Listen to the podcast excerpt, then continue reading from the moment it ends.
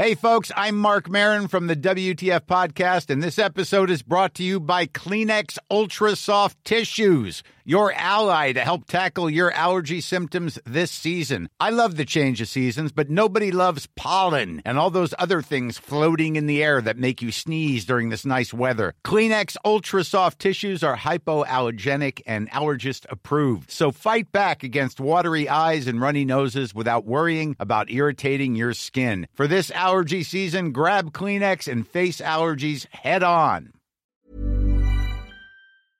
Eh, Salut,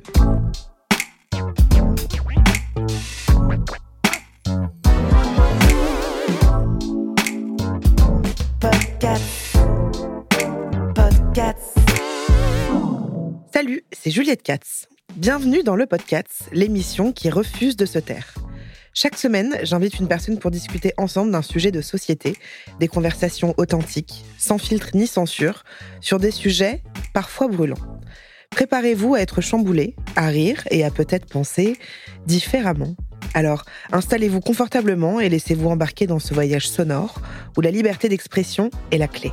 Le podcast, c'est votre rendez-vous sans convention ni tabou. Aujourd'hui, je voulais qu'on parle des pervers narcissiques. C'est un sujet assez complexe et d'ailleurs, on l'a senti car on a reçu énormément de messages sur cette thématique. C'est vrai que le terme est souvent utilisé à tort et à travers pour étiqueter tout un tas de comportements nocifs ou égoïstes. Et du coup, on s'y retrouve plus. On a l'impression qu'ils sont partout, que nous sommes cernés, enfin bref, on va essayer d'y voir un peu plus clair avec Magdalena. Salut Magda, j'ai envie de t'appeler Magda. tu peux. Coucou Juliette. Comment ça va? Ça va un peu stressé, honnêtement, mais ça va. Ça va très mal se passer. Non, je rigole. la meuf qui n'est pas du tout à l'aise. Euh, Est-ce que tu peux nous dire qui tu es et ce que tu fais dans la vie? Je m'appelle Magdalena, euh, j'ai 28 ans, bientôt 29, et je termine une reconversion professionnelle. Ouais. J'ai été euh, responsable euh, comme d'une boîte de prod dans le théâtre à Paris, Ok. spectacle vivant. Et en fait, je suis pâtissière depuis un an. Incroyable. Incroyable. Donc, tu as monté euh, ta boîte. euh, Non, je travaille en tant que salarié. D'accord. J'ai repris les études et euh, j'ai les résultats normalement dans trois jours de mon CAP. Et je Incroyable. travaille en tant que pâtissière dans une petite pâtisserie végane. Ok, Ouais. trop bien. Trop bien. Génial. Maintenant, j'ai envie de goûter tout ce que tu fais. Alors, si tes proches devaient décrire ta personnalité en quelques mots, ils nous diraient quoi? Que je suis quelqu'un d'entière, de très attentionné et de très déterminé, je pense. Et solaire. Ok. Ouais. Très bien. Quel est ton endroit préféré dans le monde et pourquoi? Dans le monde, euh, je dirais en Italie, là où il y a en fait euh, mes racines, toute ma famille, etc. Pourquoi? Parce que quand je vais là-bas, je suis complètement coupée de tout ce qui se passe euh, ailleurs et que je me recharge en énergie et fois mille en fait. Hmm. Et, euh, et je suis apaisée là-bas. Je, je vois très bien. Moi, j'ai j'avais la même chose avec l'Inde. Oh, Mais euh, ouais, je vois très bien. Le mot ou l'expression que tu utilises sans arrêt? Meuf. Meuf? Dès que j'ai un truc à dire à mes copines, euh, j'envoie meuf, enfin tout le temps. Et elles savent qu'il y a un petit ragot, un petit potin ou un truc important à dire. Je, en le ce meuf moment, avant ah ouais, Ok. avec plein de F Ok, euh, pour bien appuyer le, le propos juste après. Mais en ce moment, ouais, c'est meuf. très bien. Qu'est-ce qui te passionne dans la vie à part euh, la pâtisserie? L'écriture, Ouais. la lecture et euh, en ce moment les bières. Ok. Je me Tu vois, suis mise à la bière aussi. depuis un an. Alors non, moi ça je valide pas. Je trouve que la bière c'est dégueulasse. Les gens qui boivent. Ce week-end j'étais avec des potes, il y avait une bière artisanale, je me suis dit vas-y je vais goûter. Je trouve ça dégueulasse. Ah bah moi j'ai au début c'était ça. Et en fait, euh, tu goûtes, tu goûtes, tu goûtes, et ton palais il Mais commence tu à pues de la goût. gueule. Ouais, mais avec la clope, euh, en vrai. euh, Ouais, ça, ça annule un peu, mais tu pues de la gueule quand même. Ouais, Mais il y a un truc un peu âpre, tu vois que j'aime pas. Ouais, mais il y a un truc bière. très social que moi j'aime dans la dans la bière. Ouais, je vois. Bon, ok, d'accord. Alors, Magdalena, je pense qu'il est temps d'entrer dans le vif du sujet. Est-ce que tu es prête à parler de tout ça? Je suis prête. Est-ce que tu peux nous parler un peu de ton enfance, de ta famille euh, Quel genre de caractère t'avais Voilà, de, de nous raconter un petit peu dans quel univers t'as grandi? J'ai grandi dans une famille assez soudée. Euh, j'ai des parents qui sont aujourd'hui euh, mariés depuis 33 ans. J'ai une grande sœur. Ça a été compliqué pour moi toute la période collège. Ouais. Euh, J'aimais pas les cours. J'étais dans un établissement catholique, privé, etc., qui me ressemblait pas du tout. Ouais. Euh, du coup, j'avais un tempérament que j'ai toujours d'ailleurs, mais un peu rebelle. Je testais mes limites, etc. Je j'étais j'avais des mauvaises notes en cours, euh, tout ça, ce qui me générait des conflits un peu avec mes parents puisque j'étais je, je testais vraiment mes limites à les- enfin, quand j'étais jeune. J'arrivais pas à me sentir, euh, moi, bien euh, dans l'environnement dans lequel je vivais. Mais j'ai toujours eu une famille très aimante, etc. Euh, et en fait, après, arrivé au collège, j'ai demandé à changer d'établissement. Et là, une révélation. Je me suis apaisée, je suis devenue très mature, j'ai excellé en cours. Ouais. et, Mais il s'est passé quoi? bah, Je pense ce changement d'établissement. Ouais, ok. Et je me suis retrouvée dans un environnement qui me plaisait beaucoup plus, avec des gens aussi qui m'entouraient, qui me ressemblaient plus. Et euh, j'ai commencé à apprécier les cours. Euh, avec ma sœur, on a une, elle est partie en voyage, etc. Et en fait, ça nous a complètement euh, soudés, Mhm. alors que j'avais une relation quand même un peu conflictuelle avec elle. Aujourd'hui, c'est ma sœur, c'est C'est ma sœur, quoi. Ouais. c'est Ouais. ma sœur, c'est ma confidente, c'est la personne avec qui je parle de tout. Et mes parents, pareil, j'ai un, un lien qui s'est solidifié. À partir de ce moment-là, il y a une rupture, mais positive du coup. Et j'ai complètement changé. Et après, j'ai toujours eu une enfance, entre guillemets, assez, assez cool euh, malgré tout. Euh, Mm. une, une grande famille euh, d'Italie et du coup de Paris. Euh, tout le monde s'entend bien. euh, Ouais. Tranquille, quoi. ouais, un cadre plutôt aimant, plutôt cool. euh, cool. Juste moi, un tempérament quand même très, euh, très fort. Mais en même temps, c'est cool quand ça se passe bien. Ça se passe si rarement bien. C'est vrai, je me Tu rends compte que j'ai de la chance. hein. Quand je vois les, euh, les gens autour de moi, les histoires de famille, je me dis que j'ai vraiment de la chance. Ah Ma ouais, famille, c'est un soutien et waouh. Ouais, c'est trop bien. Ouais. Et comment se passent tes premières relations amoureuses? Euh, pff, en fait, j'en ai pas vraiment de souvenirs euh, vraiment palpables. Je sais que j'ai toujours un peu papillonné à droite à gauche. Euh. J'ai toujours eu des relations assez éphémères. Mhm, J'ai toujours eu ce besoin de liberté et d'indépendance depuis mon très jeune âge. mhm. Euh, puisque moi, la notion d'appartenance à l'autre dans un couple, c'est quelque chose que je, je ne comprends pas. Ça veut dire quoi l'appartenance? Genre mariage ou pas du tout Non. genre, maintenant, je je vais faire une généralité, mais les gens, quand ils sont en couple, c'est un peu euh, tu m'appartiens, faut qu'on fasse tout ensemble, euh, Mhm. voilà. Et, et moi, je, mes amoureux ou mes amoureuses, je les considère comme des amis, mais en plus plus. Et en fait, mes amis, je les étouffe pas, je, Ouais. ils ont le droit de tout, etc. Et, euh, et, et je vis la, enfin, je, je ressens les mêmes choses dans mes relations amoureuses. Ce- Sauf que c'est pas forcément euh, très apprécié euh, des autres personnes, puisqu'en général, quand on est en couple, on est, à- on est deux. Sauf que moi, je reste un T'es ma humain part moitié, t'es machin. Voilà. ouais. mais pour moi, c'est deux personnes en fait complètement différentes qui nouent des liens et qui font des choses ensemble.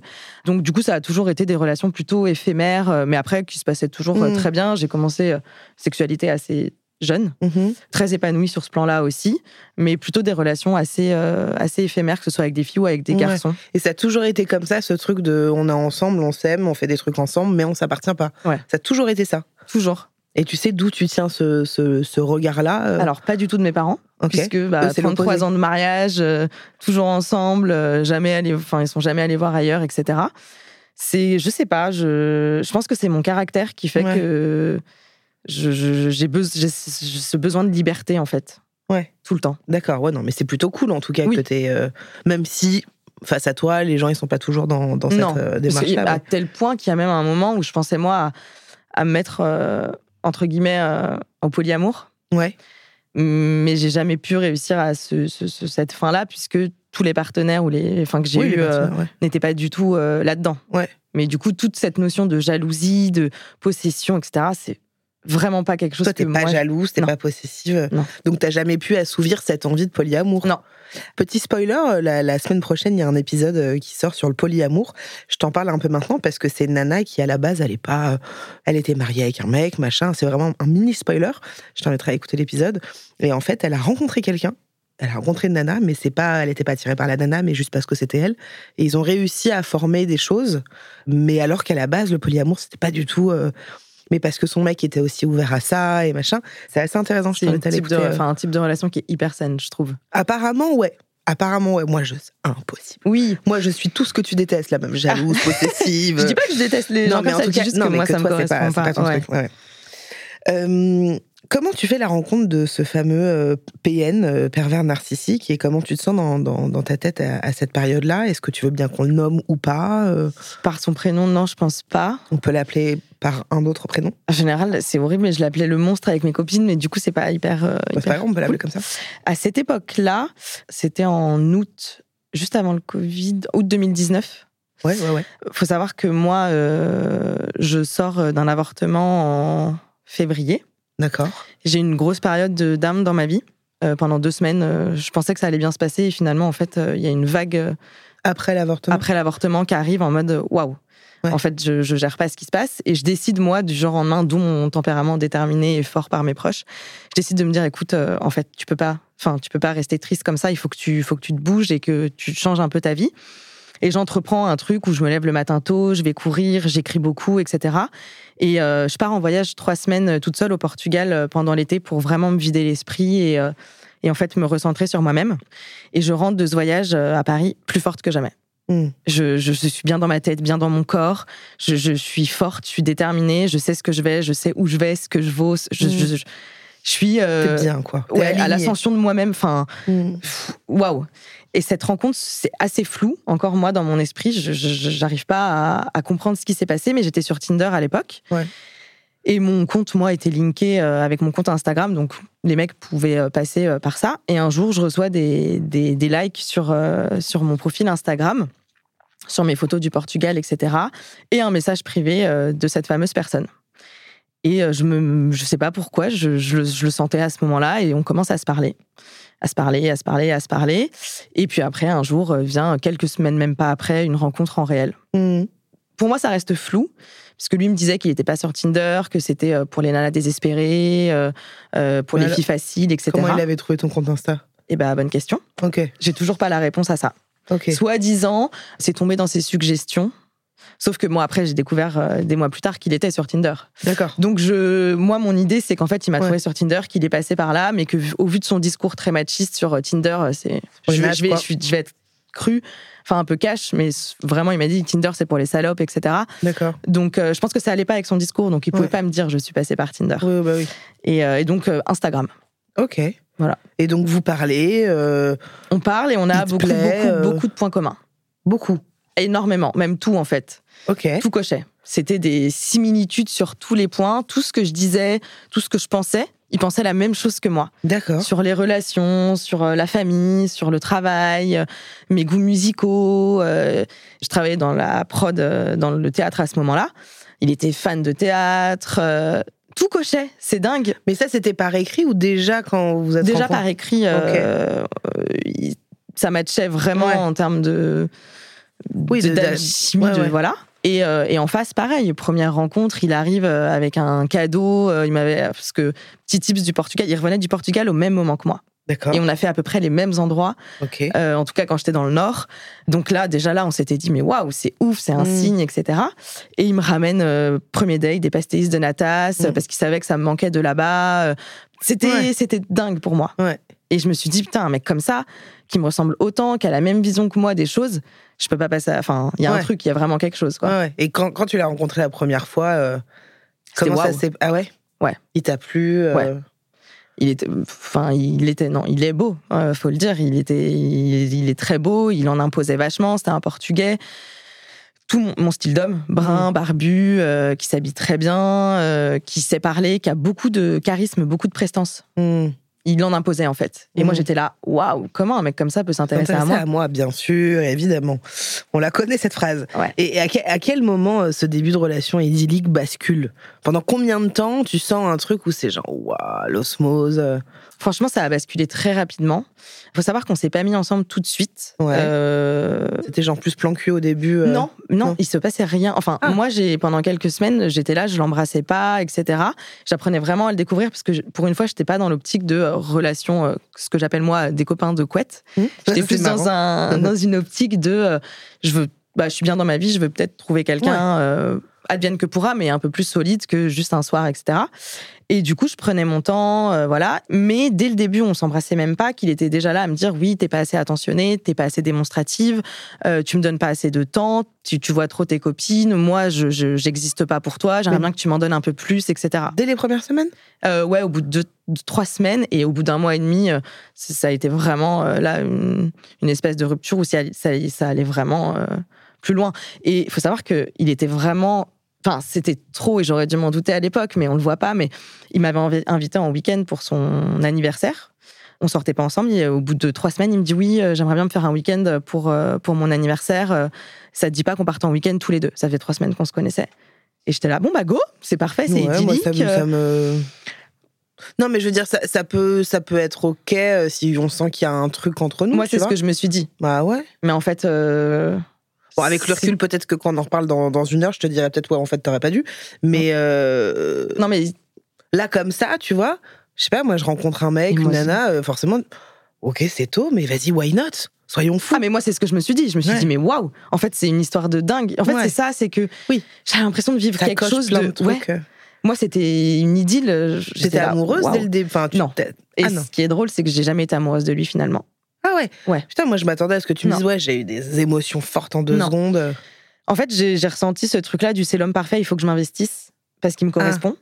Et lui vu que lui me disait t'es pas assez machin, t'es pas assez attentionné, tu me montres pas assez parce qu'à la base j'ai un caractère où je suis pas très démon- je suis très attentionnée mais je suis pas démonstrative par euh, Ouais. mes mots et voilà. Et en fait il m'a tellement demandé de l'être Ouais.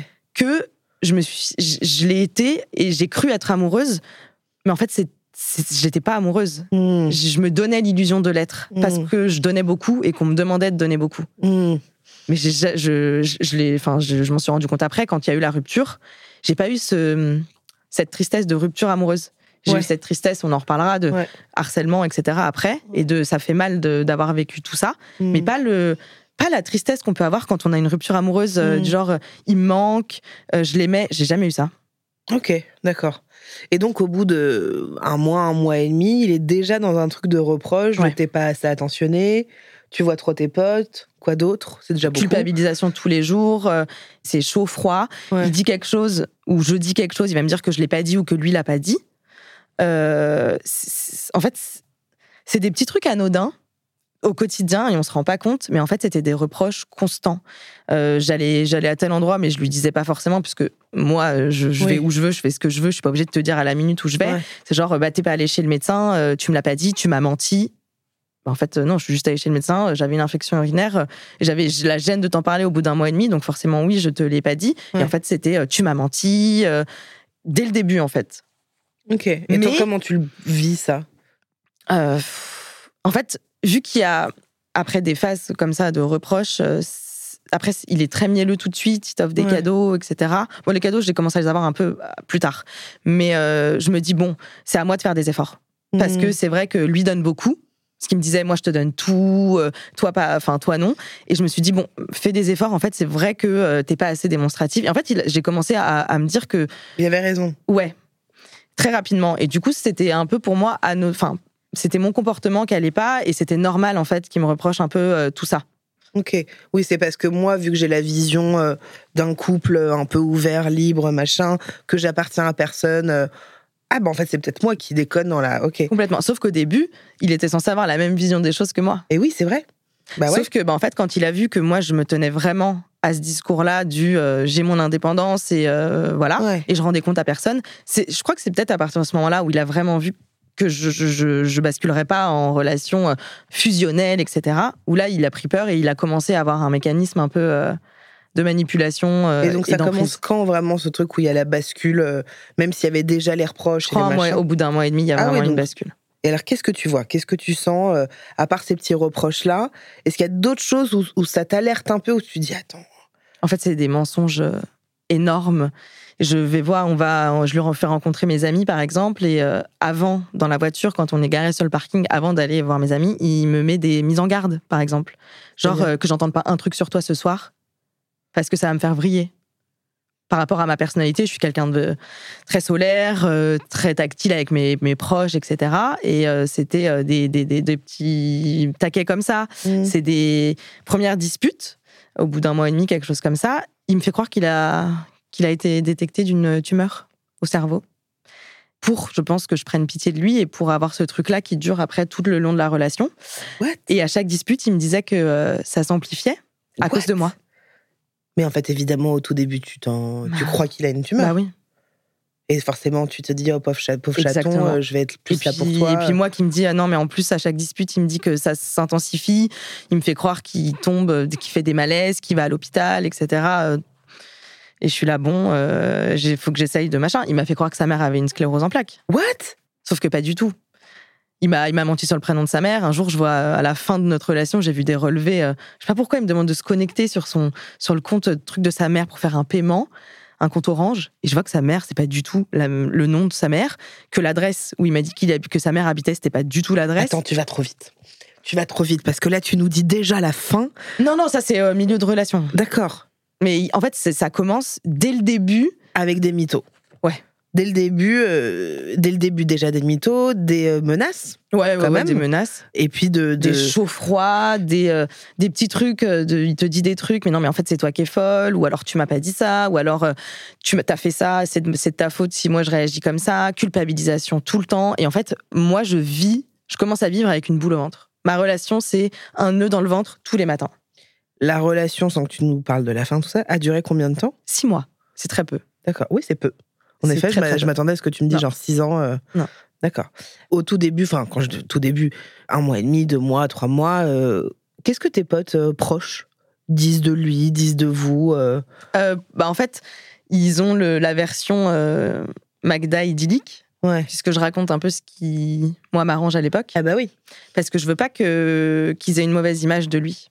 Ouais. Donc du coup, c'est euh, il m'offre des cadeaux, il vient me chercher au travail avec euh, un goûter, euh, il m'a fait livrer des fleurs au bureau, il m'emmène en week-end, euh, il est parfait, là, là, là. Et donc elles ont cette image-là de, de lui. Je veux pas que l'image qu'elles aient de lui soit Négatif. soit ouais. quoi. Et donc du coup, je cache un peu tout.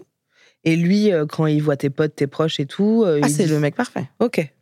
C'est, euh, il est drôle, euh, il, il a du charisme, euh, il est attentionné, etc.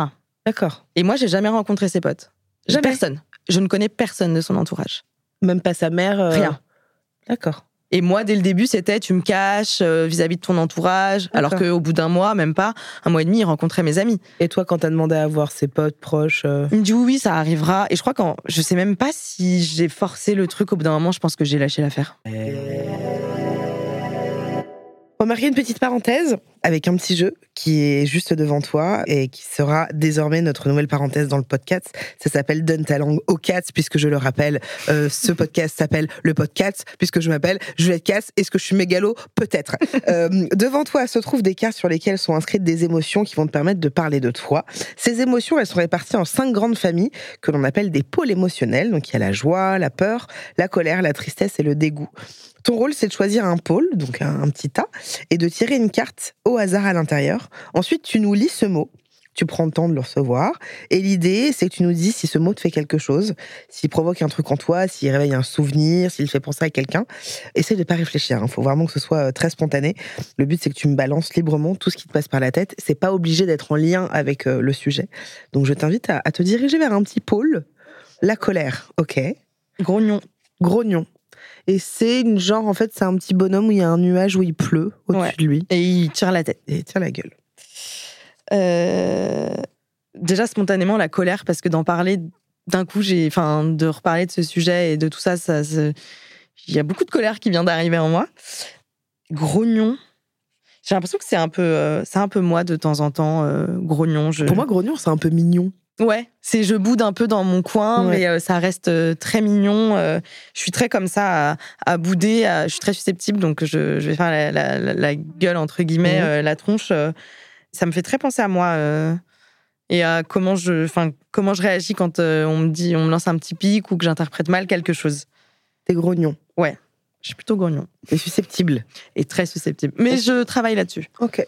En même temps, je pense que quand on te dit beaucoup de choses Mm. pendant euh, six mois ou sept mois sur ton caractère, forcément, tu deviens très susceptible. Reparlons de ça justement. Euh, après les, les- les premières euh, réflexions, les premiers proches, les premiers regards, culpabilisation, manipulation, ouais, Dénigrement manipulation, dénigrement, ça va aller crescendo. Ouais. Donc au début, on remet un peu les trucs. euh, juste, tu me consacres pas assez de temps, tu me caches, mais t'as été chez le médecin, pourquoi tu mens, machin. Euh, J'ai une tumeur au cerveau. Ça va te le dire relativement vite. Ouais.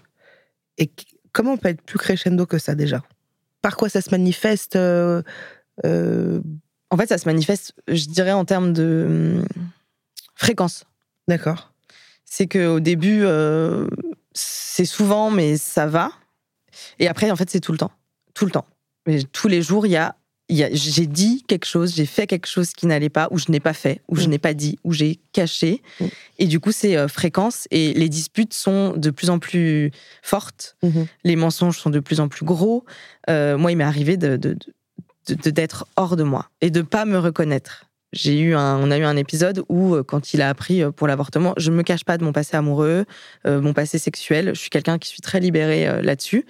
Et pour lui, c'était inconcevable que des gens couchent sans sentiment ou des relations d'un soir. Si je l'écoute, il a eu trois relations sexuelles dans sa vie. D'accord. Et moi, pas du tout. Et le fait que je sois tombée enceinte d'un garçon avec qui je ne sortais pas, mais que je fréquentais depuis dix ans, pour lui, c'était inconcevable. Et un jour, en terrasse de café, euh, pour te donner un exemple, euh, on reparle de ça. Il me dit qu'il veut que, que je jette les échographies, puisque j'ai toujours gardé un petit dossier. C'est mon passé, et euh, moi, je suis fière du passé quand même que j'ai eu. Il m'a dit, ouais, je veux que tu jettes ça, c'est hyper malsain, nan, nan, nan. Il me dit, de toute façon, t'es qu'une salope. What? J'étais là, waouh. Mais comme ça d'un coup Ouais. Et donc là, moi, je vrille. Et en fait, il s'est passé un truc où il y a eu une, une course-poursuite entre lui et moi dans, dans- dans tout Paris, c'était dans le 11e d'ailleurs. Et euh, à moi à hurler. Parce que vous habitiez pas à Paris. Moi, j'habite à Paris, ici, Ah, t'étais et à lui, Paris. il était à Nogent. D'accord, ok. Et euh, j'ai déménagé après. Enfin. Bordeaux a été un gros sujet euh, dans, notre, dans notre couple. Et une course-poursuite à, à Paris où je, on s'attrapait, on se machin, à se hurler dessus. Et moi, à être dans un état où je, je, je me, je me reconnais pas. J'étais folle. Mais j'étais folle. Et à tel point où ça m'arrivait de plus en plus fréquemment de le prendre par le col et de lui hurler dessus. Mais je ne sais pas d'où me venait cette colère, parce que je suis pas du tout comme ça, je déteste le conflit. Il me mettait hors de moi. Et ça, ça arrivait de plus en plus fréquemment. Mais enfin, en fait, c'est devenu un quotidien. Et puis des nuits à pleurer dans la salle de bain pendant que lui était dans ma chambre, euh, là-haut, et, et dormir paisiblement, et moi à pleurer, à pleurer. Et en fait, ça devient, euh, c'est en termes de fréquence que ça s'intensifie. Ça Tous devient jours, vraiment euh, tous les jours. Ouais. Pourquoi tu restes avec lui? Parce que on a l'illusion que ça va que ça va s'arranger en fait et qu'il va redevenir euh, l'homme qu'on a connu au début parce qu'il nous le fait croire. En fait, euh, à chaque dispute, le seul quand on parlait tout à l'heure de mes proches qui n'étaient pas au courant, le seul cercle qui a été au courant c'est euh, le travail Mhm. parce que forcément tu arrives au travail avec des cernes jusque- jusqu'aux joues, tu pleures tout le temps, tu fais des crises au travail et puis tu reçois des bouquets le matin au travail. Tes collègues, elles te disent Putain, il t'envoie beaucoup de fleurs, euh, ton amoureux. C'est là, oui, mais c'est mignon. Et puis avec des je suis désolée, etc. Et en fait, à chaque dispute, euh, c'est non, mais je vais changer, je te promets, je vais faire des efforts. En fait, je t'aime, t'es la femme de ma vie. Euh, c'est ce que j'allais dire. Lui, il te disait je t'aime. Toi, Mm, tu lui disais je t'aime aussi. Au bout d'un moment, ouais, je Mais lui tu le disais. pensais pas Non. Tu t'en rendais compte sur le Non. moment Non, non, Non. non, non. Pour moi, j'étais, j'étais amoureuse de lui. Ok. Et quand on te fait croire que euh, la personne que tu as rencontrée au début, elle va revenir, en fait, tu te dis non, non, mais c'est qu'une passade, euh, il m'aime, et puis il te dit euh, lui-même que de toute façon, tu trouveras personne d'autre qui t'aimera autant, que sans lui, t'es qu'une. Excuse-moi, t'es qu'une grosse merde. Tu peux y aller. Euh, Tu peux dire forcément, au bout d'un moment, toi, ta, ta, ta confiance en toi crois. qui était, qui était là, elle baisse. Et en fait, tu te dis, bah, En fait, c'est lui qui a raison, mais en fait, euh, je Exactement. comprends pourquoi il a fait ça. Et c'est vrai que je trouverais pas quelqu'un d'autre à sa hauteur. Ouais.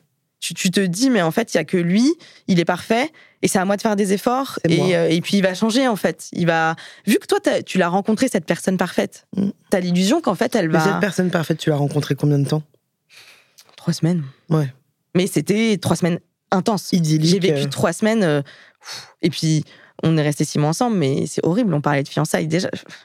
Oh non, non. Enfin, non, mais tu, j'avais. au- Au-delà du, du côté pervers narcissique et tout, moi, ça me surprend pas. Je connais plein de gens qui se sont fiancés, euh, eu des enfants au bout de 3-4 mois. Pour moi, je devais me battre pour cette relation, en fait. Ouais. Et, euh, et sans lui, j'étais rien. Vraiment rien. Et tu, tu le croyais, quoi. Bah ouais. C'est c'est aller jusqu'où dans la manipulation? Bah, je te dis, euh, des, des mensonges de, de, de tumeur. euh, Dès que il m'a fait, ah bah, mes copines, c'était, euh, c'était des salopes, fallait pas que je les fréquente. Il a essayé de m'isoler. Quand je rentrais trop tard, euh, il me dit, mais je comprends pas, euh, t'as quoi à lui dire à ta pote pour rester jusqu'à une heure et demie du mat avec elle euh, euh, et puis c'était des disputes et du coup bah quand euh, moi je culpabilisais le lendemain c'était bon bah je viens chez lui avec le petit déjeuner pour me faire pardonner Euh, quand j'essayais de le quitter euh, il m'emmenait en week-end c'était euh, le- Mmh. ça, c'était le truc euh, on part en week-end ça va s'arranger etc mais c'était beaucoup beaucoup de mensonges Euh, j'ai découvert par exemple euh, pendant un voyage à Amsterdam qu'il avait genre cinq ou six comptes Instagram cachés j'étais là qu'il aimait ses propres photos. Ça, c'est- il est, je sais pas, il, a- il avait un gros souci. Puis un jour, je vois des photos de moi euh, intime dans, dans son téléphone, mais des photos où moi je regarde pas l'objectif et j'étais pas en train de poser, genre prise à mon insu. Et il y a aussi ce truc-là où je pense j'ai eu peur et je me suis dit je peux pas le quitter parce que si un jour il balance des photos de moi prises à mon insu, j'avais aussi ce truc-là de peur. Avais pas, tu voulais pas les supprimer Et je voulais non, non mais j'avais, enfin sur le coup en fait, on était en train de marcher, j'avais le GPS, j'ai vu ça en, En vite deux, fait, quoi, enfin. Et, euh, et donc j'avais cette peur-là de le quitter, cette envie-là aussi de rester avec lui, Mm. et je ne voulais pas le confronter. Dès que je voyais quelque chose, je me taisais. Pourquoi? J'avais peur d'affronter la réalité et de me rendre compte qu'en fait tout ça c'était c'était c'était faux. J'avais vraiment l'espoir que que c'était l'homme de ma Ouais, vie. en gros, tu voulais te dire non, non, mais attends, là, c'est moi qui suis en train de faire tout un truc euh, qui croit qu'il est fou, mais pas du tout. En fait, ça va très bien. C'est moi qui suis too much. C'est ça que tu te disais? Ouais, Tu voulais pas croire euh, ce que ce qui se passait? non. Sexuellement, ça se passait comment? Euh, bizarre. En gros, faut savoir que les pervers narcissiques, ils ont un problème un peu avec le sexe. C'était aussi de la culpabilisation sur le plan sexuel, euh, sur certaines pratiques, par exemple, que j'ai pu faire avec d'autres et que j'étais pas encore euh, OK de le faire avec lui. Genre, enfin, sans. La sodomie, Ok. par exemple. Lui, lui, voulait, Lui mais. voulait, et mais moi, toi- je me sentais pas prête encore à le faire Ouais. avec lui. Et il me faisait culpabiliser en mode, ouais, mais tu l'as fait avec d'autres, avec moi, tu veux pas le faire, ça veut dire que je te plais pas, ça veut dire que machin. euh. Donc t'es là, bon.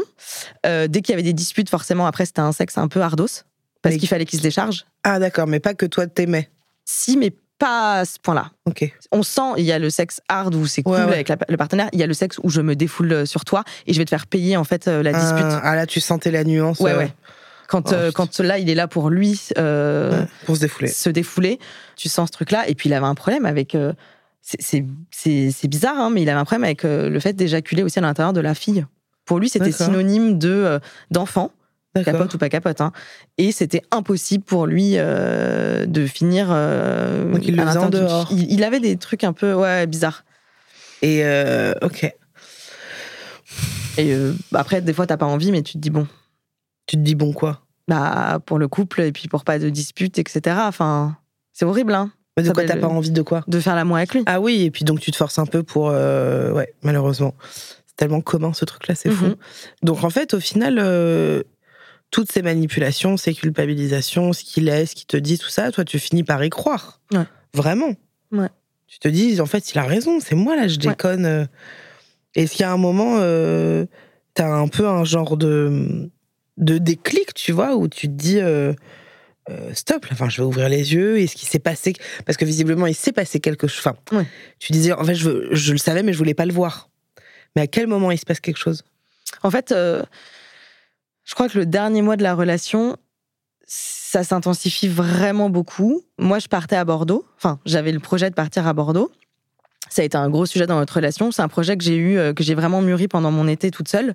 Et euh, je me suis dit, quoi qu'il advienne, je changerai pas mes projets pour quelqu'un, surtout pas quelqu'un que je connais depuis six mois. Pour lui, c'était aberrant, en fait, Mm. que je parte à Bordeaux, que je l'abandonne, que je remette pas ça en question pour notre couple, etc. Alors que lui remettait en question euh, des boulots, des machins et tout pour moi, alors que je lui demandais rien. Mm. Et on, on parle, il y a eu un- une histoire de déménagement. Enfin, Déjà, j'ai un épisode qui m'a marqué, c'est le, le soir de la Saint-Valentin où c'était, ça a été la pire Saint-Valentin de ma vie où on s'est disputé devant euh, la Maison européenne de la photographie à, à presque se taper dessus dans la rue, etc. Euh, parce que j'avais encore mal fait. T'avais mal fait quoi cette fois-ci? Je sais même plus. Je crois que ça, ça partait de l'histoire du déménagement où en fait, il m'avait promis qu'il m'aiderait à faire mon déménagement avec un gros camion, etc. Il était ok que tu partes? Il n'était pas OK, mais j'avais réussi un peu à, euh, à trouver un terrain d'entente avec Mm. lui où je lui disais bon, bah, on aura deux maisons, Bordeaux et Paris. Paris, ce sera chez toi, parce qu'il m'a proposé d'emménager chez lui. Et Bordeaux, quand on sera à Bordeaux, ce sera à Bordeaux euh, chez, enfin, chez nous aussi. En Ouais. fait, ce sera nos deux trucs et on fera les allers-retours, puisque moi, j'avais encore mon travail à l'époque à Paris. Mm. Donc, je savais que j'allais être trois jours par semaine au minimum à Paris. Oui. Donc c'était un bon compromis. Moi, mon besoin de liberté, c'était parfait. Et je crois une semaine avant le déménagement, on se dispute et il me dit de toute façon ton déménagement euh, sur la tête de ma mère qui est malade, que je le ferai pas avec toi. Et je savais que quand il jurait sur la tête de sa mère qui était malade, c'est que vraiment il, reven- reviendrait pas là-dessus. Il me plante à, du coup une semaine avant mon déménagement. Je suis là, ok, j'ai un camion, mais un vrai camion à, à déménager. Je vais demander à des copines. Et donc euh, deux copines me disent, bah, on le fait avec toi, on va pas te lâcher, machin, machin. Et la veille de mon déménagement, il, il essaye de me voir, il m'envoie des lettres, il m'écrit des, enfin, il m'envoyait des lettres, des trucs, enfin, c'est aberrant. Et il me dit euh, au détour d'un café, oui, donc pour ton déménagement, euh, demain. Et tout. Je dis, mais euh, je comprends pas pour mon déménagement, euh, tu m'as dit que tu le faisais pas et tout. Et là, la situation se retourne contre moi. Et il commence à me dire ouais, tu me, tu me lâches, machin. euh, Tu veux pas que je vienne tu veux pas que je vienne. Je- Mais en fait, je je comprends pas. euh, J'allais dire son prénom. mm. Euh, je, je, je comprends pas, c'est toi qui m'as juré sur la tête de ta mère, etc. Il m'a dit, ouais, mais en fait, je voulais le faire, fallait juste me laisser du temps, machin, machin. Et à partir de ce moment-là, moi, je me suis dit, il y a un truc qui va pas. Il y a, y a vraiment, enfin, tu peux Là, pas me lâcher. quoi, 5 mois? Ouais, ça- ouais. Mais je crois que ça a plus duré six mois et demi, sept mois. Parce que, enfin, en relation avec lui, parce qu'il y a eu un après. D'accord. Et à partir de là, je me suis dit, il y a une rupture, un truc comme ça. J'essaye de prendre mes distances. Moi, je fais mon déménagement, etc. Donc, donc, à partir de ce moment-là, tu, tu te dis, attends, là, il y a un truc qui Là, il y a merde, vraiment quoi. un problème. Et je lui dis c'est terminé. J'essayais de le quitter à chaque fois. Ouais. Et lui, euh, non, c'était euh, non et tout. Et on se fait un dernier voyage à Amsterdam. Et il me dit t'inquiète pas, je vais changer. Rejoins-moi la- la veille au soir. Il me dit rejoins-moi à la gare euh, à telle heure si tu crois en nous, notre couple, machin, machin. J'y vais. Et là, tout se repasse bien. C'est merveilleux. C'est idyllique. euh, ok. Et du coup, on se dit bon bah ok, j'emménage chez toi à Paris. Attends, attends, attends, attends, j'ai pas compris là. J'emménage euh, quand je suis à- quand je serai à Paris. D'accord. Vraiment, je serai chez toi. Donc Attends, je prends donc- mes. Donc là, juste pour remettre dans le truc, euh, tu vas à Bordeaux, tu fais le déménagement? Je reviens sur Paris euh, pour. Il t'aide pour le déménagement ou non. pas du coup? Ah il non, ne non, t'aide pas, Non, non. alors qu'il finalement il voulait quand même le faire. Bref. Mais moi, je campe sur mes positions cette fois-ci. Et je me dis, je dirais pas à mes copines non alors qu'elles se sont engagées. Ouais. Et c'est avec elles que je le ferai. Ok. Tu fais ça et tu reviens à Paris quelques jours après. Ouais. Pour le boulot. Et là, tu lui dis, euh, ok, bah, quand je viens à Paris, euh, C'est chez toi qu'on vit, ensemble, en couple. ok. Et je mets mes affaires, je vis chez lui. Et en fait, il y a eu la bascule au bout de deux semaines où on vivait ensemble. Où un matin, le, on commence à entendre les histoires de confinement. Et mon patron de l'époque me dit Écoute, Magda, si tu veux, rent- si tu veux euh, rentrer à Bordeaux avant euh, jeudi, tu peux rentrer en fait à Bordeaux et, euh, et tu feras les allers-retours, etc. Et donc, je me dis Bon, peut-être prendre un billet lundi, parce qu'il y a le discours de, Ma- de Macron euh, lundi soir, Mm. assurer mes arrières, parce qu'après, on ne sait pas ce qui va se passer. Et j'oublie enfin je j'oublie pas mais je lui en parle pas euh, je, je prends ma décision le dimanche le samedi matin Mhm. et je lui en parle pas tout de suite le samedi soir on y rencontrait mes parents D'accord. Euh, très anecdotique et du coup le enfin moi je, je prends mes billets sans lui en parler et je pense enfin j'ai pas oublié de lui en parler c'est que j'avais peur de lui dire en fait je vais à Bordeaux euh, lundi soir et pas jeudi T'avais peur qu'il y, ait une énième dispute, un énième. en fait j'essayais d'arrondir les angles tout le temps Ouais. Je cachais, à la fin, je me suis mise à cacher des choses parce que j'avais peur de ses réactions. J'avais tout le temps euh, peur Mais de que- comment ça va être interprété, comment je ce peur que je vais te me prendre. tape? Ou c'était, t'avais pas ces peurs-là? Euh, je l'avais pas encore et c'est arrivé le jour de la bascule en fait. D'accord. Euh, tu sais, il tape sur les murs à côté de ta tête, etc. Donc euh, bon, tu te dis, Ah, il faisait ça? Ouais, à la fin, ouais, ouais. Et, et il avait un caractère, mais vraiment, quand il se mettait en colère et qu'il hurlait, il hurlait. Vraiment. Ouais. Et j'avais plus peur euh, de le mettre en colère plus qu'il me tape ou quoi que ce soit. C'était Ouais. vraiment, j'avais peur de, j'avais peur que le monstre s'éveille. Mhm. Donc j'étais l'ombre de moi-même. Je n'étais plus moi. Je cachais tout. Je ne vivais plus. Je, j'étais, euh, j'avançais en fait, et je, je- je faisais tout en fonction de ses réactions. Je, je, je, je- sors moins, euh, j'essaye de rentrer à telle heure, euh, j'essaye de libérer le plus de temps possible que je peux. Enfin, c'était comme ça. Et un, il rencontre mes parents le samedi soir, Soir. Ouais. et mes parents l'adorent. Ils me disent, euh, bah, enfin, trop bien, etc. Et euh, pendant ce dîner-là, euh, moi, j'ai toujours eu ma maman, je, je l'aime du plus profond de mon cœur, mais j'ai toujours eu des fois où je parle un peu mal à ma maman, ou enfin, je m'énerve très vite et tout. Et il mettait des coups de pied sous la table. Genre, dès que je parlais mal à ma mère, il me mettait des coups de pied sous la table. Et après, dans la voiture, c'était non, mais t'as vu comment t'as parlé à ta mère avec ta sœur, machin, machin. Là, Euh, en fait, tu viens de rencontrer mes parents, ça s'est trop bien passé, ils t'ont adoré. Et en fait, c'était vraiment, il contrôlait tout. Mhm. Je- et à me faire culpabiliser, moi, le soir, je rentre et je me dis, putain, mais qu'est-ce que j'ai fait à ma mère? Peut-être qu'elle l'a mal pris. Euh, C'est vrai que j'ai été une, une- une fille horrible ce soir-là, alors que pas du tout. Ma mère m'a jamais euh, dit, euh, à ce dîner-là, tu m'as mal parlé, etc. Et moi, du coup, le samedi soir, j'étais là en mode, bon, bah, trop bien, mon chéri, il a rencontré mes parents, ils l'ont adoré, euh, j'emménage avec lui. euh, Ça peut que mieux se passer maintenant, parce qu'il me reprochait de, soi-disant, le cacher, etc. Mais là, en fait, tout Ouais. est au vert. Il a eu tout ce qu'il voulait, quoi. Et, euh, et en fait, le dimanche matin, euh, on se lève et euh, il me dit, mais au fait, tu pars quand à Bordeaux et tout? Et je lui dis, ah bah là, je vais prendre mes billets. Et je mens. Parce que je voulais pas lui dire, je les ai pris hier. Et il me dit, mais comment ça, tu vas prendre tes billets? Et je lui dis, bah, je suis en train de regarder là et tout. Et en fait, il capte que, j'avais pris mes billets et que j'ai menti.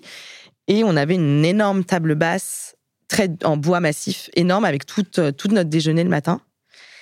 Et là, il entre dans une colère monstre. Il prend la table basse. Il faisait, euh, il faisait du sport tous les matins. Il était un peu baraque. Il prend la table basse. Il la fait voler. Mais voler. Et là, toute la vaisselle euh, dans tout l'appartement euh, se pète d'un coup. Et là, moi, j'ai un déclic. Et je me dis, écoute, si tu restes, c'est sur toi qui va taper. Là, Mmh. là, tu le sais. Si tu restes à partir de maintenant, c'est toi qui vas te prendre des coups. Mm. Pardon. Non, t'excuses pas. Je prends mon téléphone, je m'enferme dans, un- dans notre chambre à l'époque, et je me dis, là, il faut que tu partes. Parce que si tu restes euh, l'après-midi avec lui, il va te retourner le cerveau et c'est terminé. Et là, il a, il a atteint un stade où si, si tu pars pas, Magda, c'est c'est terminé pour toi. Et en fait, j'ai eu de la chance d'avoir eu l'épisode d'avant de mon été, de mon avortement, où Mhm. j'étais hyper forte. Parce que sans ça, je pense que Tu j'aurais raccroché à ça. Ouais, je, je, là, je me suis dit, Magda, t'as fait tout ça pour ça. Tu peux pas te laisser. euh, tu vis plus, tu dors plus, tu manges plus, tu, tu, tu pleures toutes les nuits. Tu t'es plus toi-même.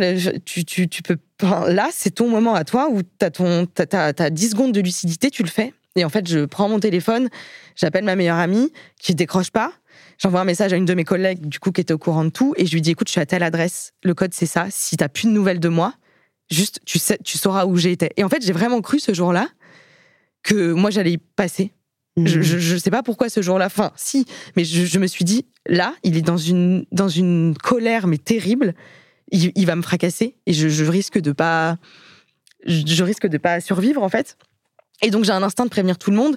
J'appelle le mec de ma meilleure pote en mode voix basse et je lui dis écoute Xavier, je suis à telle adresse, dis à Éléonore de, de prendre un Uber tout de suite, de venir me chercher. Je t'en supplie, venez me chercher en fait. Et Pourquoi de là, tu voulais il pas partir seule? T'avais peur qu'il te j'avais rattrape trop peur. J'avais, en fait, j'avais besoin qu'il y ait quelqu'un en bas pour me dire si je pars et qu'il essaye de me rattraper, il y a quelqu'un en fait. Et, euh, et là, il se passe, ça m'a paru des heures, et en fait, il se passe une heure, je pense, où euh, moi, je fais mes affaires. Et pendant tout ce temps-là, lui est derrière la porte en train de euh, pleurer. En train de, de, de, me dire, mais ouvre la porte, euh, je suis désolée, j'aurais jamais dû faire ça, c'était un excès de colère, euh, c'est, euh, enfin, je, je- ça n'arrivera plus, je t'aime, ouvre la porte. Et je suis là, genre, réponds pas, réponds pas, réponds pas. Je fais mes affaires et j'étais en, en appel avec ma meilleure pote en même temps parce que je me dis, s'il m'arrive un truc, au moins elle, elle sait qu'il m'arrive un truc à ce moment-là. Et puis à un moment où moi je peux plus, donc quand on parle, on parle, on parle, je je commence à hurler dans tout l'appartement, Mm. hors de moi-même. Et il me dit mais arrête, les voisins vont appeler les flics. Et, je me dis mais en fait c'est ça.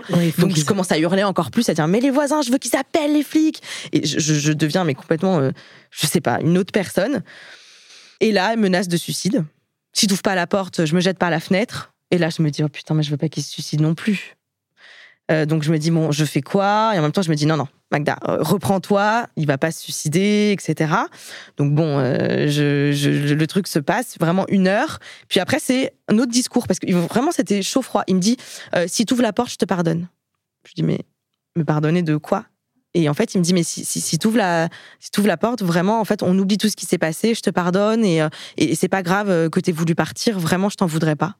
Et en fait, je me dis mais mec, tu enfin t'es malade en fait. T'as pas compris que là, t'es allé trop loin dans la manipulation, que je me reconnais plus, que, que mes proches me commencent au, au bout d'un moment à, à plus trop me reconnaître. Je dis, mais en fait, c'est- pas possible. Là, je me dis, mais vraiment, t'es un malade. Et je pense que à partir de ce moment-là, j'ai eu un déclic. Non. Mais j'ai eu, moi, le vrai déclic, euh, en plus de la peur de, de mourir ou de me faire tabasser. Je me dis, mais en fait, il est taré, ce mec. Il est vraiment taré et c'est pas possible. Et là, ma meilleure amie arrive. Elle me dit, je suis en bas. Si t'es pas descendu dans trois minutes, je monte. Et là, je, lui, je le préviens. Je lui dis, écoute, je vais ouvrir la porte. Tu vas dans le salon. Si je te retrouve dans le couloir où je suis, genre, euh, ça va mal se passer et tout. Et je me dis, t'as as trois minutes pour partir, euh, Magda. Je prends mon, j'ouvre la porte d'un un élan de courage euh, extrême. J'ouvre la porte et là, il se met à mes pieds à ramper. En fait, j'ai pitié de lui à ce moment-là. Je me dis, c'est pas possible. Et il me dit, si tu rends les clés, si tu déposes les clés, c'est terminé. Si tu t'en vas, c'est terminé. Et je lui dis, mais en fait, c'est terminé là. T'as pas compris, c'est genre terminé. Je dépose les clés, j'ouvre la porte. Et lui qui est là, essaie de me retenir. euh, Je prends l'ascenseur, l'ascenseur se ferme.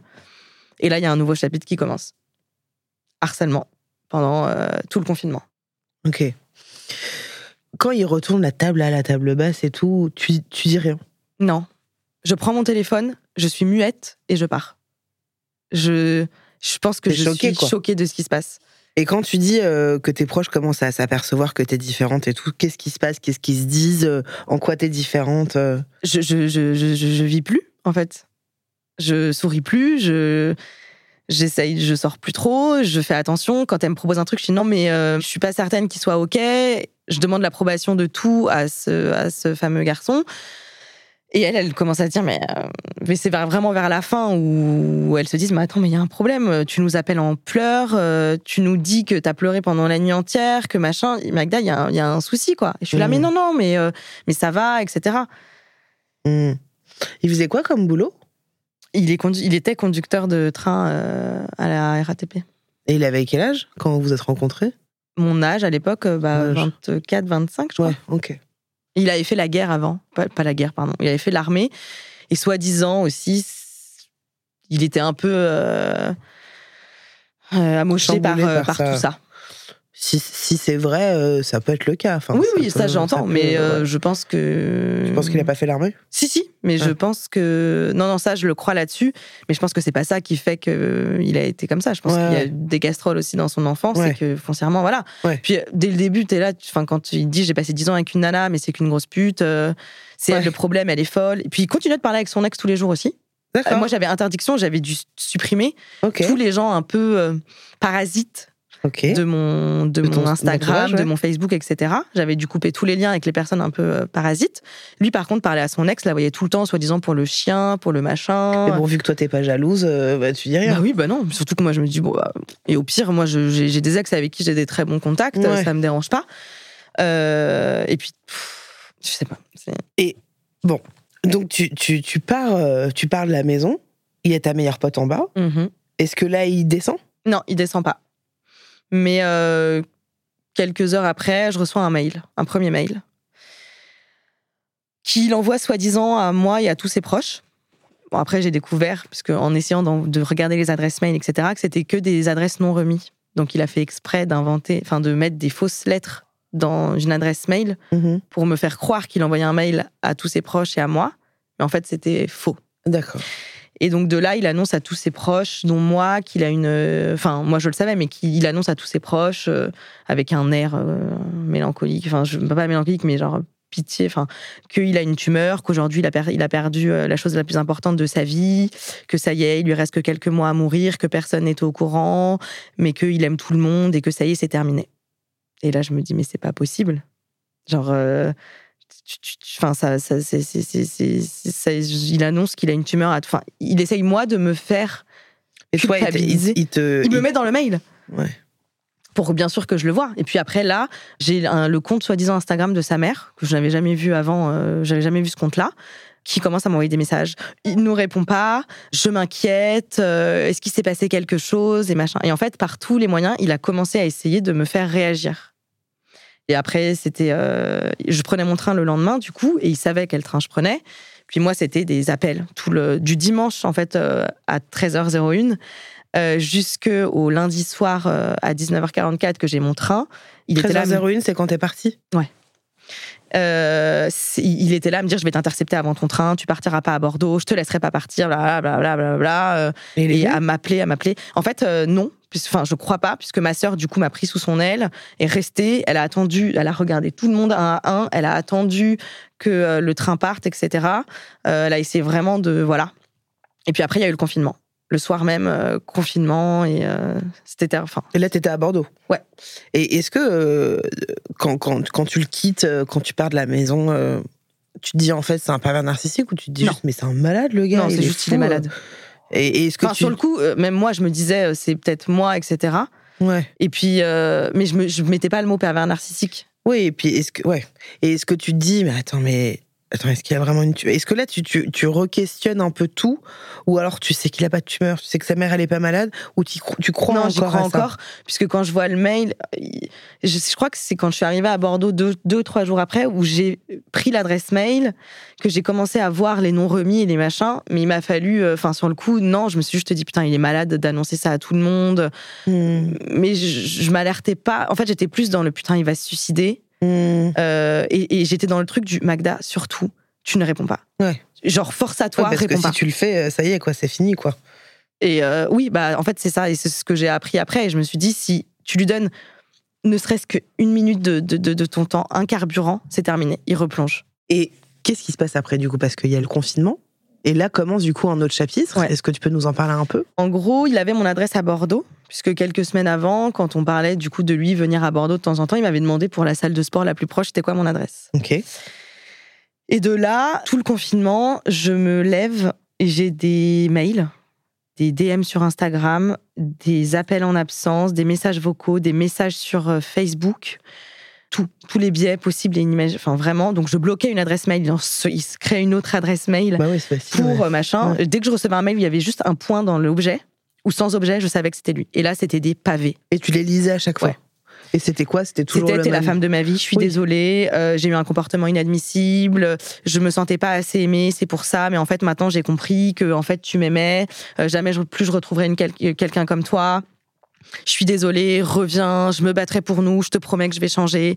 Que ça, tous les jours, tous les jours, des heures par jour. Et en fait, je me levais le matin, c'était horrible. Enfin, je, je, me disais qu'est-ce que je vais avoir aujourd'hui? J'appelais ma mère. En fait, du coup, ma mère et ma sœur ont été au courant le soir où, euh, enfin, le où ma sœur m'a, voilà, où ma sœur est venue me chercher euh, chez ma pote pour m'emmener euh, à la gare le lundi. Et, euh, et là, elles ont tous su. Et en fait, euh, tous les jours, je les appelais en disant euh, c'est pas possible, il y a encore eu ça, ça, ça, ça, ça. Je pleurais, je pleurais. Je regardais à ma fenêtre parce que j'avais peur qu'il débarque. Je me dis, il est conducteur de métro, je sais pas par quel moyen il peut trouver un, un prétexte pour venir ici. Et j'ai vécu tout le confinement en, tremblant tous les matins. Ça a duré combien de temps le confinement? Enfin, en tout cas, le tien. Moi, ça, je crois qu'il s'est arrêté au bout d'un moment, mi-juin, quelque chose comme ça. Ouais, donc mars, avril, mai, juin. Ouais. Donc quatre mois ouais. de harcèlement tous les jours. Tous les jours.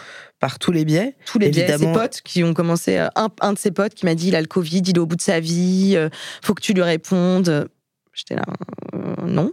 Et, et, donc lui qui me disait que j'étais la femme de sa vie, que sans moi il était rien, qu'il allait crever. Une copine le trouve sur Tinder en même temps, pendant le confinement. Elle me dit mais c'est pas ton ex là? Et je lui dis mais attends, mais en fait, il est en train de me dire que je suis la femme de sa vie, que sans moi, il est en train de crever. Et en fait, il est sur Tinder en même temps. Et c'est là où je me suis dit, mais en fait, genre, ça va pas, en fait, ce, mec-là. Ça T'as eu un autre déclic euh...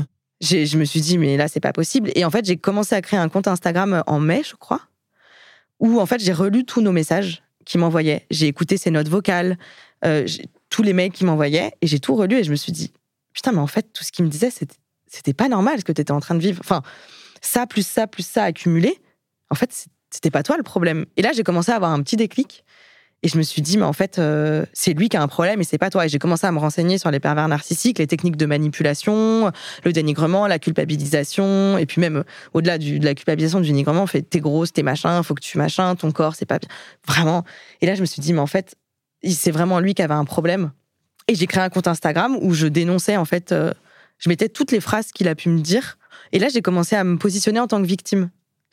Et, de là, j'ai, parce que pendant le confinement, du coup, euh, a commencé moi euh, descente aux enfers, boulimie. Euh, j'ai pris une tonne de kilos parce que je mangeais. Euh, j'essayais de, de, noyer en fait ce truc-là. Je m'aimais plus, etc. Et, je me suis formée aux violences, enfin par des assos, je me suis formée à des trucs sur les violences conjugales, les violences sexistes, les machins, les machins. J'ai lu des bouquins euh, sur les pervers narcissiques. Et de là, moi, j'ai eu un déclic et je me suis dit, en fait, c'est pas moi le problème, c'est vraiment lui qui a un souci. Et j'ai commencé une thérapie. Moi, j'allais te demander, est-ce que tu as vu quelqu'un euh, Ouais, ça fait euh, bah, depuis août 2020 et je vois toujours actuellement ma la même personne. après, pour d'autres raisons maintenant, mais j'ai été diagnostiquée en stress post-traumatique, puisque dans la rue, quand je marchais, que j'avais l'impression de voir quelqu'un qui lui ressemblait, crise d'angoisse à hmm. pleurer, etc. Euh, quand j'ai fait ma transition professionnelle, j'ai été barista dans un petit coffee shop à Bordeaux. Dès qu'on faisait tomber un verre, ouais, je, en fait, je hurlais en mode. J'avais ce hmm. truc-là de, de, bruit sonore qui me rappelait mon trauma et tout. Donc, j'ai été diagnostiquée en stress post-traumatique. Et puis, on l'a travaillé, travaillé, travaillé. Le fait qu'il ait arrêté aussi de, me harceler, moi, ça m'a permis de commencer à me dire. Et il y a même un truc pervers, c'est qu'il y a un moment où j'attendais. Bah oui, ouais. J'étais là, en fait, il pense plus à moi. Il y a eu un, petit truc de down aussi de j'existe plus en fait. Mm. C'est horrible hein, parce que. Mais pendant euh, ces quatre mois et demi, cinq mois là de, harcèlement, toi tu réponds à aucun de ces messages? Rien, Rien. juste à son pote. En fait, euh, le jour où Ah. il m'a envoyé un message, c'est le jour où j'ai vu pour où ma pote m'a dit pour le Tinder. Et là, je lui ai dit arrête de te foutre de ma gueule. Euh, il est sur Tinder en même temps. Enfin, là, faut, faut, faut, enfin, faut faut arrêter de me dire que t'es la femme de ma vie, que je vais me suicider sans toi, je suis rien. Et au final, euh, après être sur Tinder, genre c'est pas possible. Mhm. Et après, j'ai rebloqué direct ce, mec-là. Et j'ai bloqué tous les comptes. Moi, je me suis mis en privé, etc. Et j'ai jamais répondu. Et je pense que si j'avais répondu ne serait-ce qu'une fois, Ouais. c'était terminé. Terminé peut-être pas, mais en tout cas, enfin, Enfin, terminé dans le sens Ouais. où je replongeais, en fait. ouais. Il y avait une espèce de porte qui s'ouvrait pour lui. Quand t'as su et compris que c'était un, un pervers narcissique, est-ce qu'il y a un truc qui s'est calmé en toi? Est-ce qu'il y a eu un truc où, ok, en fait, parce que je voulais, moi, j'aimerais bien parler un peu de, de ça, de cette, de ce symptôme. Est-ce que c'est une maladie? Est-ce que toi qui as bossé un peu sur le sujet, est-ce que pour moi, c'est une pathologie. une euh, pathologie euh, qui est pour moi, en fait, c'est un. Maladie. En fait, le- pour moi, le mot maladie, ça se soigne. Et le truc, c'est que pour moi, ça, ça se soigne pas. C'est c'est pas comme, par exemple, euh, la bipolarité où tu peux avoir un traitement pour apaiser tes humeurs. Enfin, tu vois. Pour moi, ça, il y a rien, en fait. Tu penses? Je pense que des thérapies, tout ça, tu ne peux pas changer. Enfin, c'est mon avis, hein, mais je. Et il y a une pote euh, avec qui on parlait de ça euh, vite fait, qui elle aussi a été euh, avec, un, avec un PN, et elle me disait en fait le problème c'est que même les thérapeutes ne veulent même pas être en séance avec eux parce que ils en, ils en viennent à manipuler les thérapeutes, à manipuler les psys quoi. Donc, euh, donc pour toi c'est une pathologie plutôt qu'une maladie. Ouais. Et puis je me dis, la personne n'a pas du tout conscience d'être comme oui c'est ça, et j'allais te Donc demander. comment tu veux soigner En fait, pour lui, enfin moi forcément, je ramène ça au film Mon Roi, tu vois, qu'on a tous euh, plus ou moins vu, je pense. Mais euh, mais justement, dans ce film-là, il y a un truc. euh, moi, je, je trouve que dans que les pervers narcissiques, il y a un truc que bah du coup, t'as quand même un peu vécu, qui est de euh, en extérieur et en société, le mec est brillant, intéressant, beau gosse, enfin machin. Et dans l'intimité, euh, c'est le mec te réduit quoi, et il t'anéantit, et t'es qu'une merde en fait, euh, et t'y crois.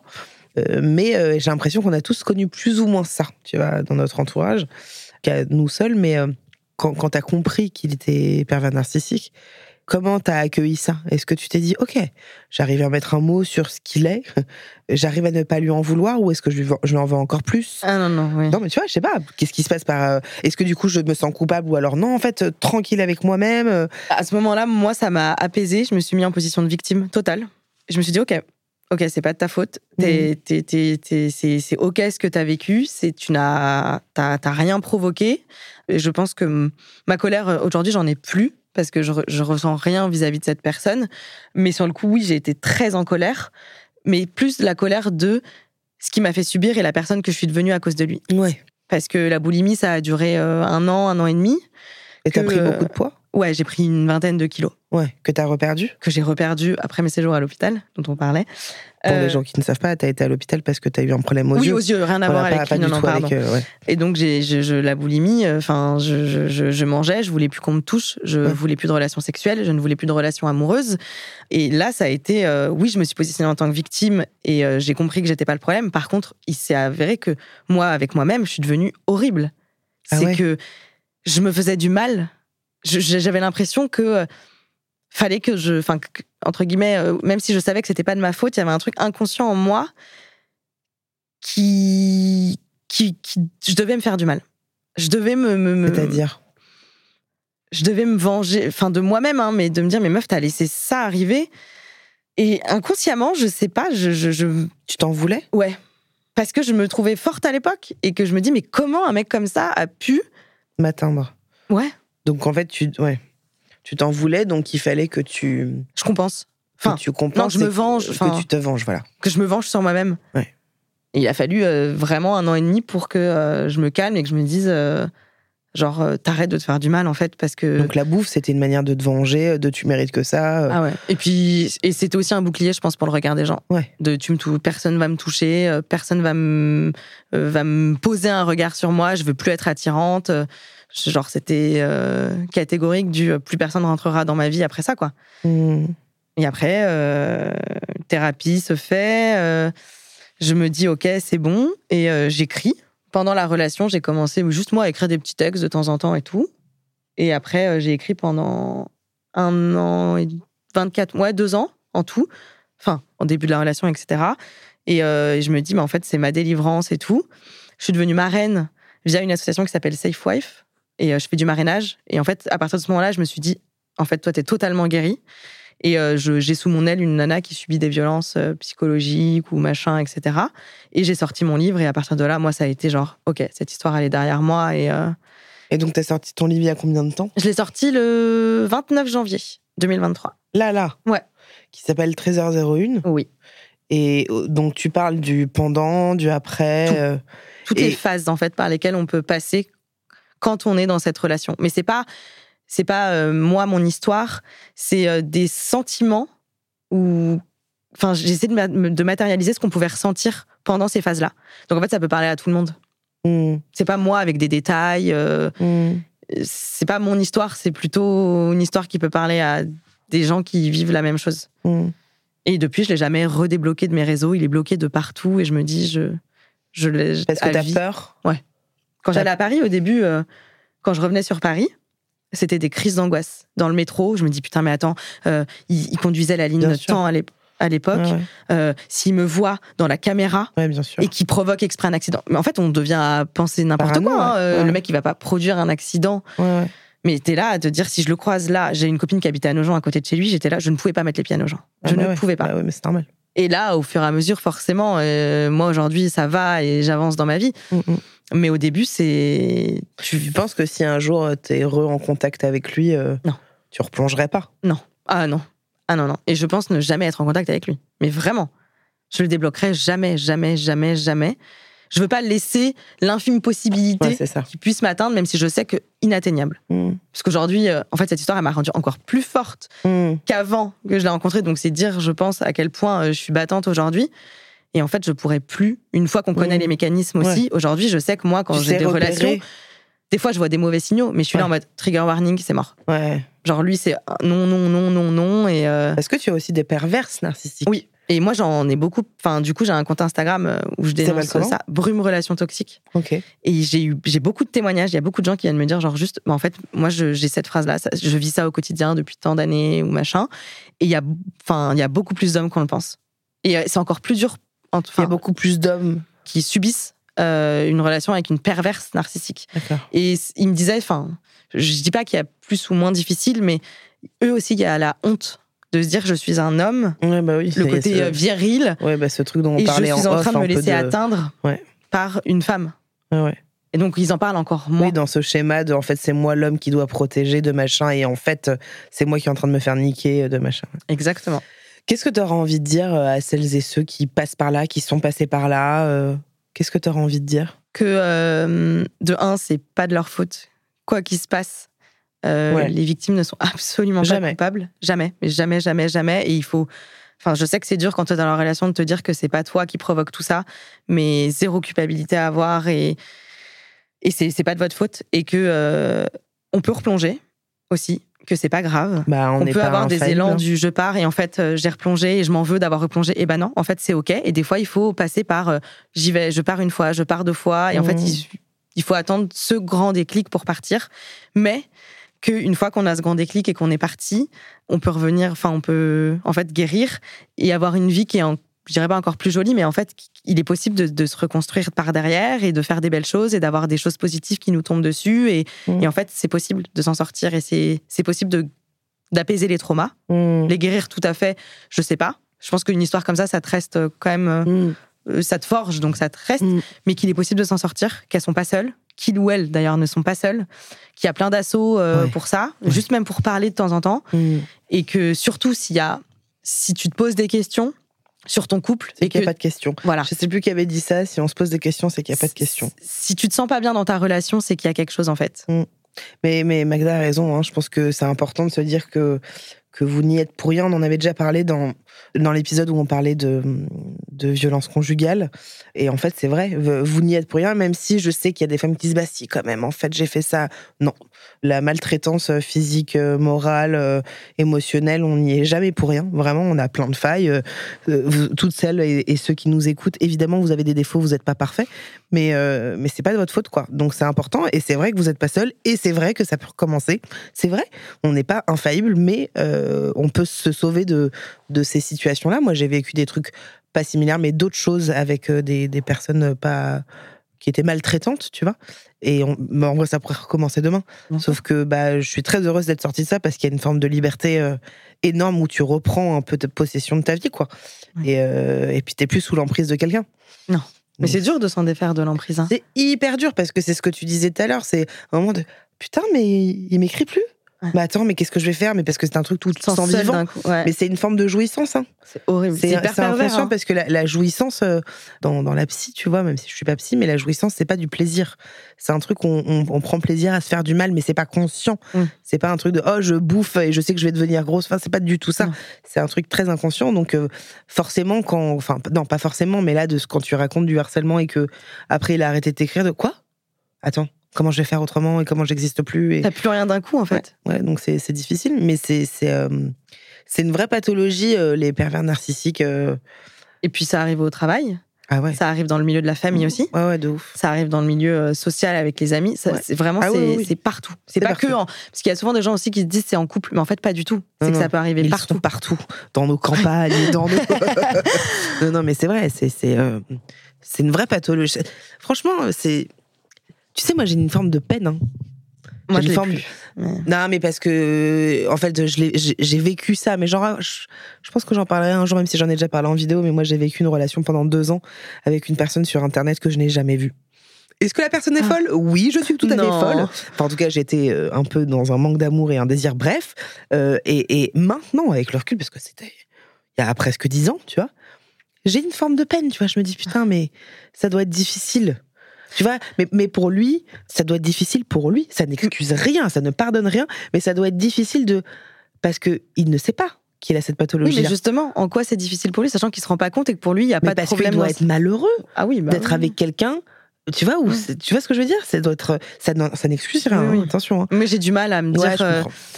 Je comprends. Parce que pour moi, c'est un peu leur trouver une excuse, même si tu me dis que non. Mais pas moi, j'ai du mal à décorréler ça, en fait, et à non, me non, dire. Pour moi, euh, c'est pas du tout. Mais je comprends parce que t'as vécu le truc euh, à fond. Mais pour moi, c'est c'est c'est c'est pas du tout trouver une excuse. C'est juste putain, ça doit être lourd pour eux aussi. hein. Mais mais alors sauf que vous, c'est euh, enfin toi, c'est encore plus lourd parce que t'as conscience qu'il est comme ça alors que lui ne l'est pas. Bref, mais c'est terrible parce que encore une fois, on a reçu énormément. euh, euh, Julien, qui est le rédac chef de de, de l'émission, il a reçu énormément de de, mails de, de et même moi en DM, le nombre de et puis je vais vous dire le nombre de personnes connues qui m'ont écrit, de potes connus. Vraiment, j'ai reçu beaucoup de potes connus, euh, des chanteuses, des actrices. euh, ah tiens, je pourrais témoigner. Puis elles le font pas, euh, je comprends. Mais mais voilà, je veux dire, ça arrive, ça peut arriver à tout le monde vraiment. Donc euh, voilà, c'est merci beaucoup en tout cas d'avoir euh, témoigné, d'être venu euh, parler de ça. Il y a- il y a- je le rappelle, il y a ton livre qui s'appelle 13h01 qui est qui est sorti. Il y a ton y a ton compte Instagram qui s'appelle attends, je vais le dire moi, brume.relation toxique. Merci beaucoup. Merci à toi. Merci vraiment, de, du chouette. temps que tu as pris et merci de d'évoquer ces sujets. euh, peu, enfin, tous les sujets, les TCA, tout ça, tout ce que tu as pu faire. Merci parce qu'il faut en parler et je pense que ça peut aider et ça va aider Ah et bah, ça aide déjà des Ouais, gens. ouais. C'est, c'est, c'est le but, c'est vraiment de lever le voile sur plein de sujets, de pas en faire euh, de sujets tabous et d'aborder plein, plein de sujets. Donc euh, voilà, merci à vous d'être aussi euh, toujours aussi nombreux. Euh, ça fait un an maintenant hein, que le podcast existe. hein. Quand ça sortira, ça fera presque un an, presque, ça fera 11 mois. Voilà, on va bientôt fêter nos un an, les gars. Et, euh, et vraiment, c'est, c'est, je vous le dis très souvent hein, sur Insta, YouTube, tout ça, mais c'est le projet euh, en ce moment qui me, qui m'anime autant de vous rencontrer, de d'échanger avec vous, de recevoir vos messages, euh, vos expériences, de de voilà de me cultiver, de me nourrir avec vos histoires. Je trouve que c'est vraiment passionnant. Donc euh, donc merci beaucoup. N'oubliez pas que vous pouvez vous abonner au podcast, mettre un petit commentaire, un petit like, partager ça à vos amis. Euh, ça nous ferait vraiment très plaisir. Euh, vous pouvez également me suivre sur Instagram, sur Twitch et sur YouTube. Et bah, je vous dis à la semaine prochaine, même studio, même micro. Je vous embrasse. Salut.